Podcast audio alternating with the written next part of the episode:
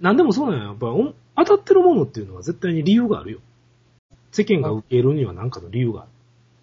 深いなそれで、絶対そう思うよ、俺。だから、AV のハーフ女優ブームっていうのも何かあんねんで、きっ と。で、なんかね、ハーフ、ハーフ女優が受け入れられてきた土壌があるから、あの、ニューハーフが受け入れられてるんちゃうかとか な。ぁ。言葉しか合ってないですね。 いやいやいや、そうじゃなくて、あのープレステージっていうメーカーがな、はい。どっちか言うとあのー、アゲ嬢っていうか、はい。キャパクラにいてる姉ちゃんみたいな子を、はいはい。一、二本だけ脱がして出さしてみたいな、うん。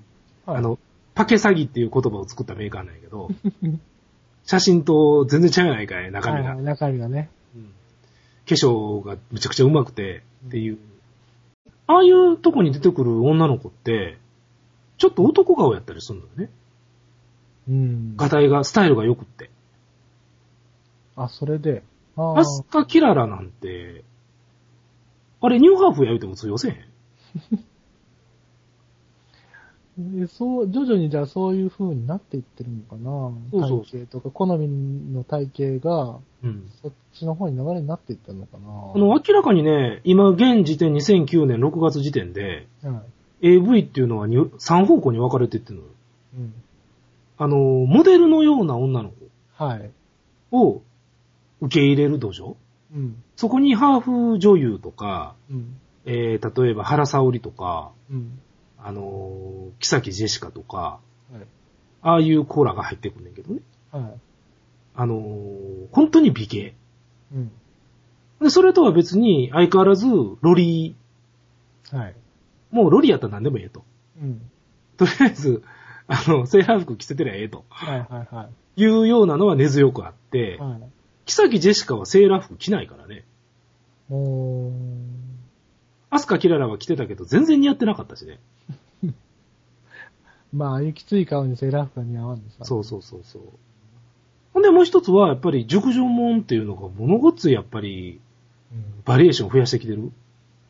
そうですね。コンビニのエロ本でもかなりの面を占めてます ね。熟女プラス職業っていう今カテゴリーになってきてるもんね。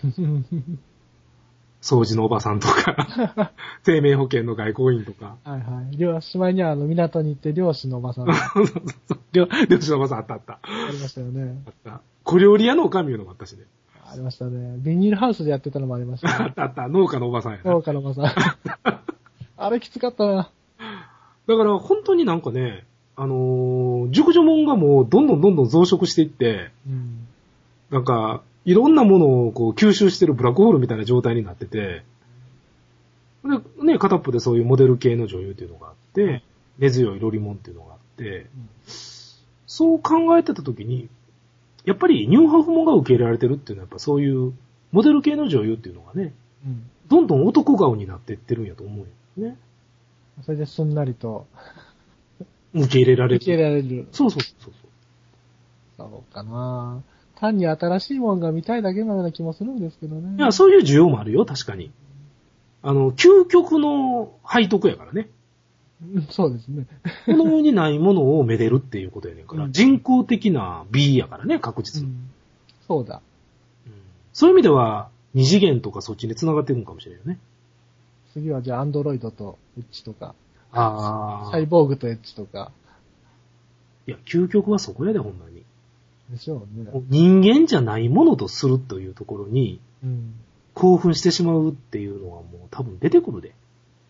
循環に近いもんがありますね。中間というかね、やっぱりあの、どういうのかな。ロボットがセクシー に感じてしまうっていう。あ あ、ありますね。うん。あの、ちょっとオイルまみれのうん。むき出しの例えば歯車とか、うん。そういうものが、ちょっとこう、エロティズムを感じてしまう。うん。うん。でもそういうのって俺らもかちょっとわかるところあるやん。うん。まあ、わかるとこあるよ。あのーボロボロになってしまったマジンガー Z に、うん。ちょっと、M っ気感じてしまうというか、はい。そうだなあるよね、なんかどっかね、そういうの。そ、そこと繋がるかもしれませんね。うん。そういうのが、なんかどんどんどんどん、ね、アンドロイドというか、アンドロギヌスというか、はい。両性具有を作り出してってんのかもしれんよね。妖精グユ妖精グユとか、うん、そうですね。メあとなんか、男側にあれなんかね、究極の犯されたい願望みたいなもんあんのかね犯されたい願望、男にですか男に。ちょっと奥の、心の奥底にあるかもしれんな。あの、もう自分が女性に、もう究極は自分が女性になりたい。うん。そうそう入れられたいっていう。そうそうそう。バーチャルでできるなら体験してみたいですよね。例えば、脳内だけでもいいから自分が完璧女性になって、そうそう犯される側になってみたいっていうのはあるでしょうね。でもやっぱり、男優に侵されるということに対する抵抗っていうのはすごくあって、うんうんでもニューハーフやったら OK かなみたい な、うん。 ちょっとね、うん、ところっていうのがやっぱりちょっとあるかもしれないね。それは絶対ありますね。女性に侵されたいっていうか、うんうん。自分が女性の気持ちになって、うん。男性に侵されるのはちょっと抵抗あるけど、そうそうそうそう。女性のような男性、綺麗な男性に侵されたいっていう。その、ペニバンつけた女性じゃダメなんですよね。そうそうそうそ。そううそうそうそう。うん。なるほどな。いや、これは深い話じゃないですか。これは、なんか確信をつきましたね。ねえ、そんな気する、だからニューハーフブームっていうのが今。うん。でもニューハーフも何でもいいわけじゃないやんか。やっぱ綺麗人じゃないとダメやん。そうなんですよね。男を感じないニューハーフがいいんですようね。ん。限りなく女性やねんけど、うんそこに生のうん。チンチンがついてるっていうのそじゃないとダメなわけやんう。。そだから女性が、さっきビンちゃんみたいに女性がペニバンつけてるのじゃダメやねん。う。全然ダメですね。女性に生のチンチンがついてなあかんと。はい。しかも性格はまんま100%同じの人じゃダメなんですよね。そうなのそうそこはそうなの多少男の人の性格が入ってないとやっぱり。それ何やっぱり S 対 M っていう図式ってことそれを。うん、なのかな。単純にだから女の人に、じゃあいきなり、じゃあなんか改造してチンチンを生やさせましたってって、うで、ん。女の人にこう犯されるじゃないですか。うんうん。それだとやっぱり興奮したいんですよね。ああ、やっぱ、やっぱそういうと男にうん。侵されたいっていう。そうですね。部分がやっぱり強いのかな、そう考えてみると。さすがチンコ店長。なんで、さらに上行く分析やね。男は男に侵されたい願望があると。ありますね、これは。あー俺はわからんな、そこは。いや、究極言ったら、うん、そう、極限の状態やったら、でも、テクゾーさんもわかるんじゃな いですか。そんな極限な状態になることがないわ。